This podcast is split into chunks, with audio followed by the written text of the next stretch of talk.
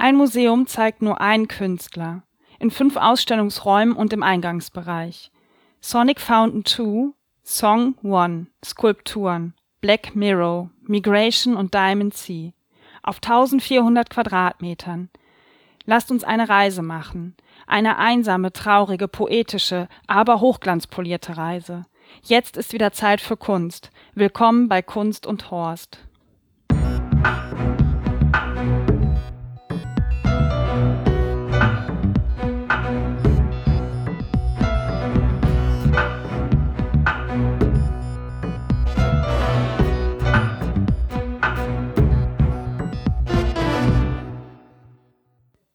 Ja, ich habe mal wieder eine Ausstellung für euch besucht. Und zwar war ich in der Frankfurter Schirn und habe mir die Ausstellung von Doug Aitken angeguckt.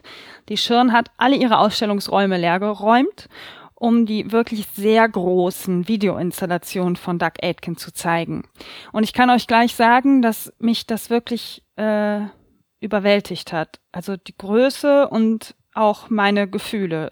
Ähm, Doug Aitken hat mir alles abgetrotzt. Ich war hinterher ziemlich fertig. Ja, zu Doug Aitken selber will ich jetzt gar nicht so viel erzählen.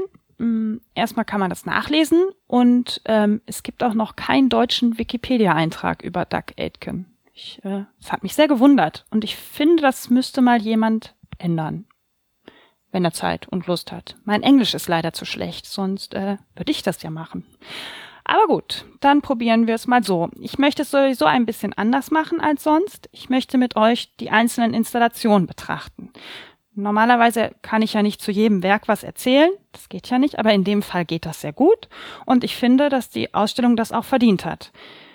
Zumindest die Videoinstallation, dass ich euch dazu was erzähle. Und ähm, ich habe mir die Karte von der Frankfurter Schirn geschnappt, wo schon die Räume eingetragen sind und habe mal Pfeile gemacht, wo ich lang gelaufen bin und äh, da könntet ihr jetzt, müsstet ihr das eigentlich sehen, wo ich losgegangen bin. Und ja, es ist ja sehr übersichtlich, ne?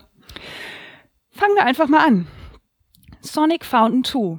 Die Installation im Eingangsbereich. Denn schon bevor man in die Schirn reingeht, ist jeder aufgefordert, sich mit Doug Aitken und seiner Kunst auseinanderzusetzen. Und das finde ich ist sehr geschickt gemacht. Im Eingangsbereich also steht diese große Installation und zwar ist es ein Wasserbassin, was äh, etwas erhöht steht und auf Bauschutt äh, gebaut worden ist. Ähm, und über diesem Wasserbassin hängt einige Meter weiter oben ein quadratisches Gerüst mit Düsen. Aus diesen Düsen tropft es und hin und wieder fällt auch ein Wasserstrahl nach unten. Und ähm, ich durfte Tonaufnahmen machen. Also draußen habe ich nicht gefragt, weil das ist ja öffentlich zugänglich, aber ich habe drinnen gefragt, ob man da aufnehmen kann. Und ich muss sagen, was mir sehr gut gefallen hat, ist, dass Doug Aitken es zulässt, wirklich, also ich habe mir jetzt sagen lassen, dass es an den Künstlern liegt, ob man Fotoaufnahmen machen darf oder so oder nicht. Und ähm, er scheint da sehr offen zu sein. Und es hat mir sehr gut gefallen. Und es haben auch viele Leute genutzt. Man ist aufgefordert mitzumachen. Und das mag ich grundsätzlich gerne. Ich mag alles, was einen auffordert, aktiv zu sein und nicht vor einem Bild zu stehen, mit dem Finger an der Seite im Gesicht so, hm. Nee, hier durfte man dabei sein. Und ich wollte euch ja gerne dazu mitnehmen und einladen, diese Reise zu machen. Also habe ich für euch eine Tonaufnahme gemacht von dem Wasserbeseng, dass ihr mal hört, wie das tropft und rauscht. Und das hören wir uns jetzt mal an.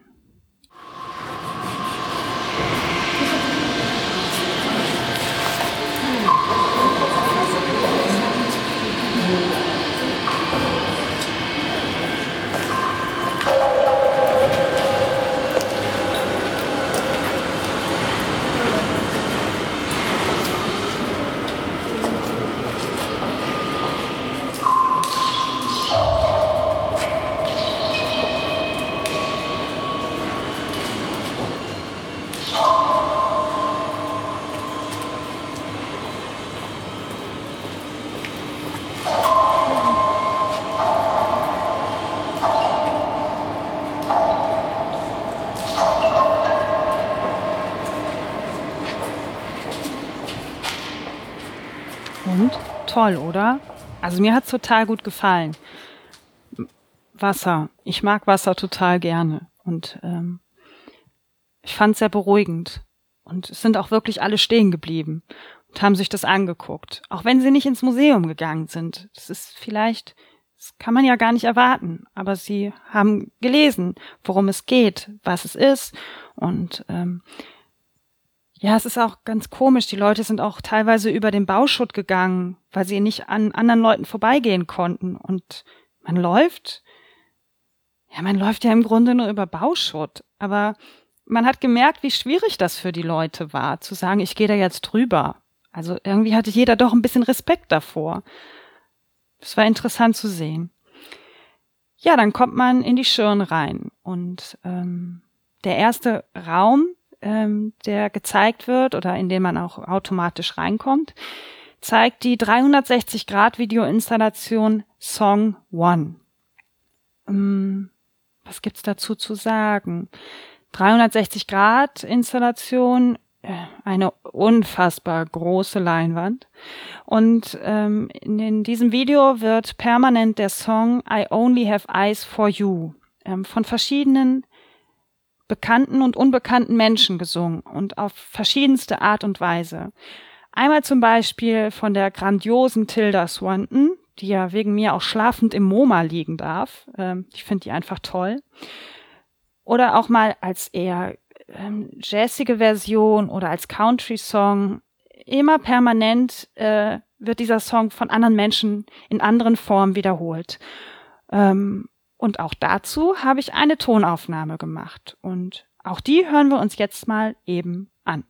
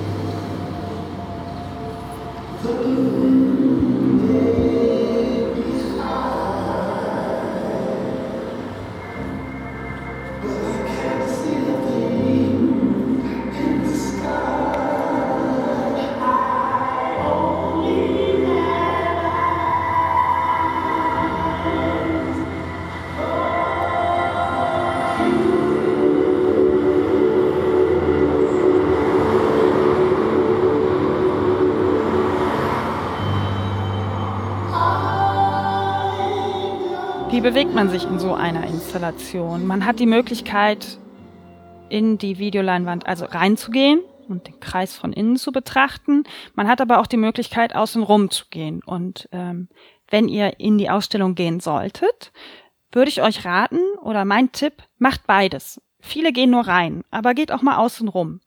Man muss dazu wissen, dass diese Videoinstallation vorher als Außenfassade um ein Museum drumherum gebaut war, also an der Wand angebracht war. Und man hatte dort gar nicht die Möglichkeit reinzugehen. Und hier kann man beides machen. Und ich weiß auch gar nicht, was mir besser gefallen hat. Es ist natürlich sehr beeindruckend von innen auf die Installation, also auf das Video zu schauen. Es werden auch nicht immer alle ähm, Leinwände mit dem gleichen Bild ähm, präsentiert. Hin und wieder wechselt es mal und äh, im nächsten Moment sieht man überall wieder das gleiche Bild. Ähm, Karten fallen auf einen runter und dann sieht man wieder die Sänger oder Sängerin oder einzelne Frequenzen. Ähm, ja, irgendwie, aber auch da verliert man nie das Gefühl ein bisschen von Einsamkeit. Also es werden ähm, es klingt alles so romantisch und schön und man kann auch eintauchen und träumen und auch die Zeit total vergessen. Ähm, nichtsdestotrotz werden immer wieder Bilder von der Großstadt gezeigt. Ähm, Autobahnen, kühle Parkplätze, Hausfassaden.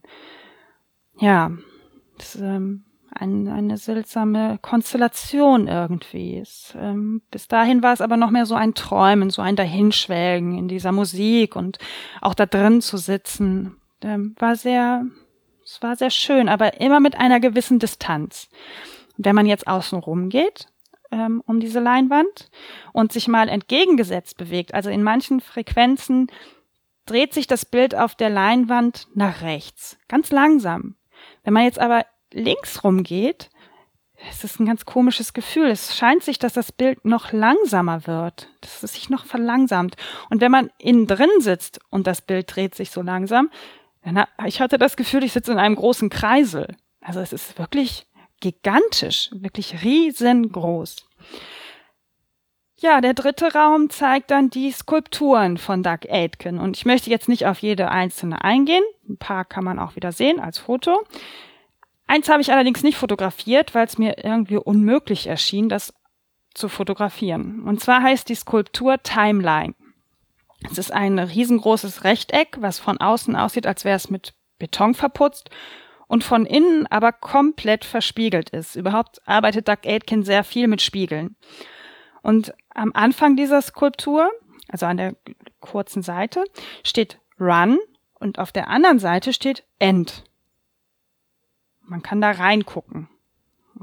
Ja, Timeline, Run, End fand ich irgendwie sehr frustrierend. Unheimlich. Hm, naja. Die anderen Skulpturen muss man sich einfach angucken. Ähm, alles, also alles immer sehr auf Hochglanz, alles ohne Ecken und Kanten, was aber nicht bedeutet, dass es einen nicht berührt. Es berührt schon, aber eben sehr poliert.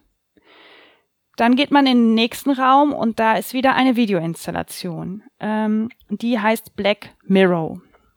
Man ähm, geht in einen riesengroßen, es ist, ich sag ja, es ist alles groß, in einen sehr großen verspiegelten Würfel mit schwarzen Spiegeln und man ist sofort gefangen. Also es ist kein unangenehmes Gefühl, dass man das Gefühl hat, so, oh Gott, ich komme jetzt hier rein und nicht mehr raus, aber dieser verspiegelte Würfel mit einigen ähm, Fernsehern oder auch wieder Leinwänden ähm, und alles spiegelt sich. Permanent wird irgendwas, wird's gespiegelt, also an der Decke, an den Wänden, immer und immer wieder in einer unendlichen Wiederholung. Ähm, da habe ich jetzt keinen Ton aufgenommen, weil es einfach sehr basslastig war, was aber dazu geführt hat, dass der ganze Würfel vibriert. Man hat das Gefühl, man sitzt in einem riesengroßen schwarzen vibrierenden Würfel die Zuschauer spiegeln sich, die Videoleinwände spiegeln sich, das Licht spiegelt sich, alles äh, spiegelt sich. Das war der letzte Raum, in den ich gegangen bin. Ich habe mir nämlich Raum 5 und 6 vorher angeguckt. Ähm, und ich habe mir die, das Video nicht mehr zu Ende angeguckt. Äh, man kommt ja sowieso meistens in so eine Videoinstallation irgendwann mittendrin, nicht unbedingt am Anfang oder am Ende. Ich bin auch hier mittendrin im Video reingekommen und habe so vier, fünf Minuten schon gesehen und dann geht das Video ja wieder von vorne los. Und äh, die Anfangsszene zeigt einen Affen, der auf einem Baum sitzt, angeleint und permanent von einem Hund angekläfft wird. Und das Ganze wird mit einer Nachtsicht oder Nachtsichtkamera aufgenommen und äh, ja, nach fast zwei Stunden habe ich gedacht, nee, ich kann, ich kann nicht mehr. Ich, äh, das muss ich mir jetzt nicht auch noch angucken und äh, bin gegangen das war mir zu viel. Ja, deswegen kann ich äh, von dem Raum jetzt gar nicht mehr so viel erzählen, um was es in dem Video ging oder ja. Für mich der schlimmste, schönste, nachhaltigste Raum war der fünfte, in dem die Installation Migration Empire gezeigt wird. Und wenn ich das so verfolgt habe in der Presse jetzt gerade so auch auf die Vorbereitung, ist das wahrscheinlich auch das, was in der Öffentlichkeit am meisten wahrgenommen wird.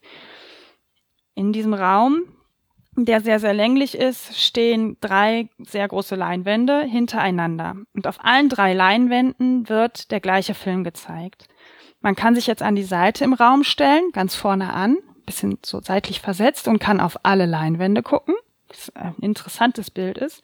Oder man setzt sich äh, vor eine Leinwand. Das hat jeder unterschiedlich gemacht. Oder viele haben auch die Position mal gewechselt. Migration zeigt Tiere in einem Hotelzimmer.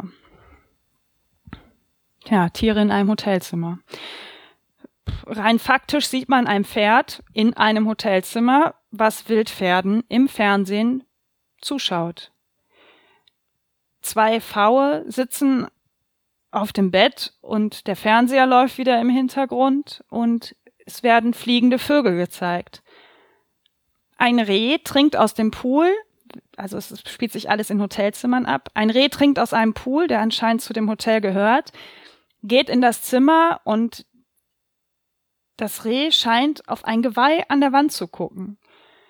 Geht dann zum Kühlschrank, die Tür ist geöffnet und ähm, es fallen lauter Tabletten und Alkoholschachteln raus. Und ja, dazu die Musik und diese Atmosphäre und ich hatte das Gefühl, ich krieg keine Luft.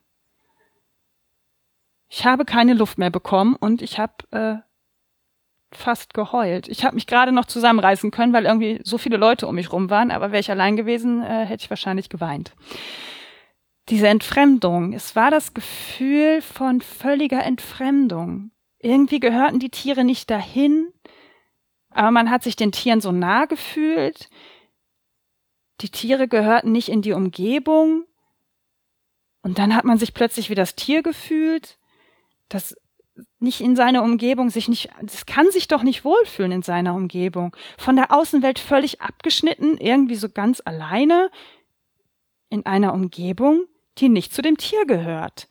Da war ein Biber in einer Badewanne und sein Habitat war so lächerlich nachempfunden. Das ganze Video hat danach geschrien, dass der Biber das gerade noch so aushält. Sein letzte, seine letzte, sein letzter Rückzugsraum ist diese scheiß kleine Badewanne. Aber er gehört da nicht hin. Ach, ich fand das furchtbar. Es war so furchtbar. Eine Eule sitzt auf einem Bett, drumherum Federn. Und nichts passiert. Und irgendwann erhebt diese Eule die Flügel, schlägt auf, und Federn, die auf dem Bett verteilt sind, fliegen alle nach oben. Das war irgendwie schön, aber auch wieder bedrückend, weil man wusste, dass das Tier ja nicht da rauskommt. Sitzt in diesem scheiß Hotelzimmer und kommt nicht raus. Ich fand das total deprimierend. Und damit ihr nur einen minimalen Eindruck davon bekommt, wie sich das zumindest anhört, habe ich euch auch dazu eine Tonaufnahme gemacht.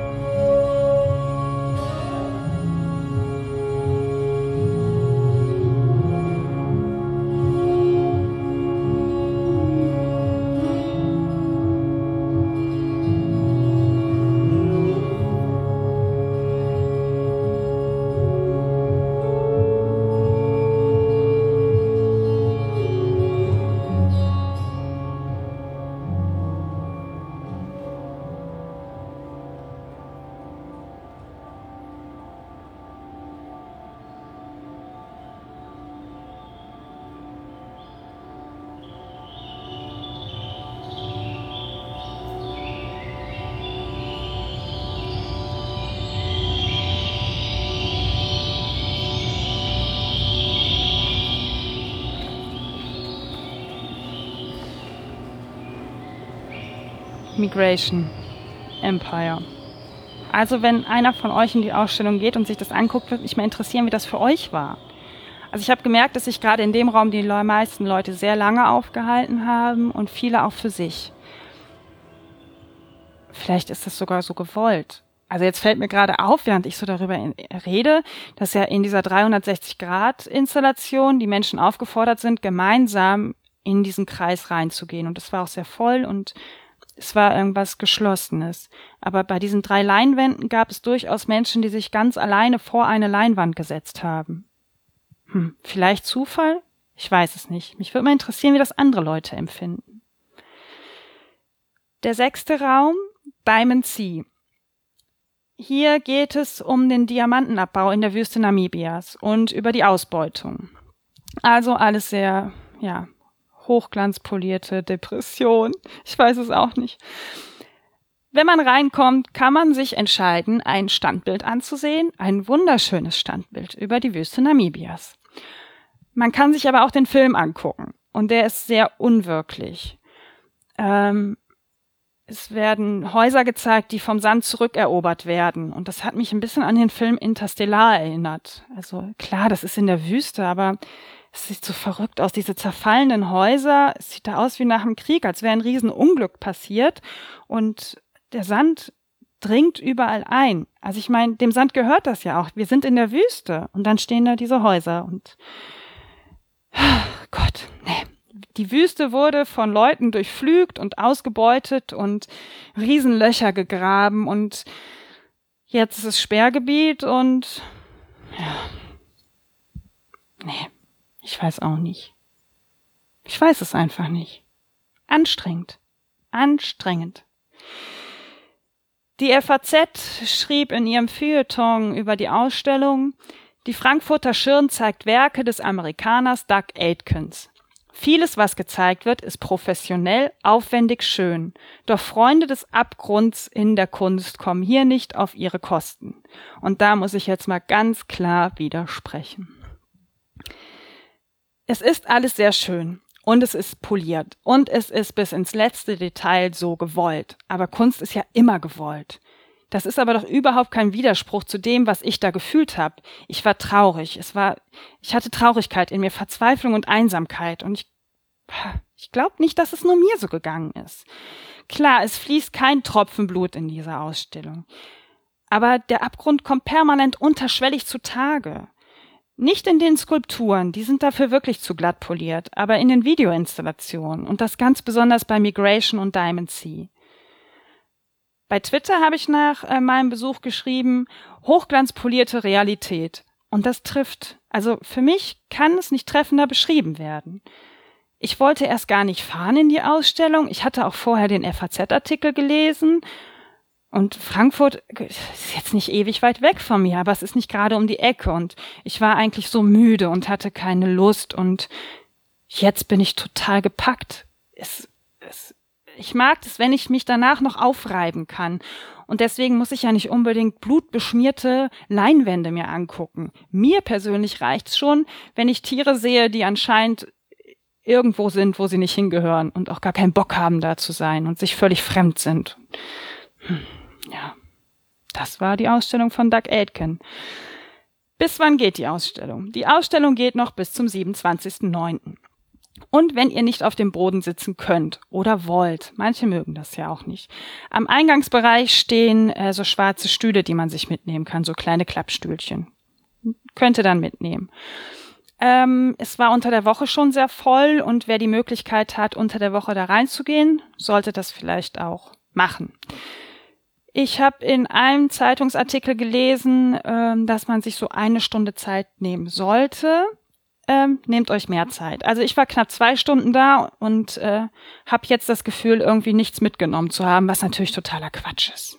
Ja. Aber ja, Zeit ist sowieso immer gut, wenn man ins Museum geht. Kann gar nicht viel Zeit genug haben. Mit Zeitdruck durch eine Ausstellung gehen kann einfach nicht funktionieren.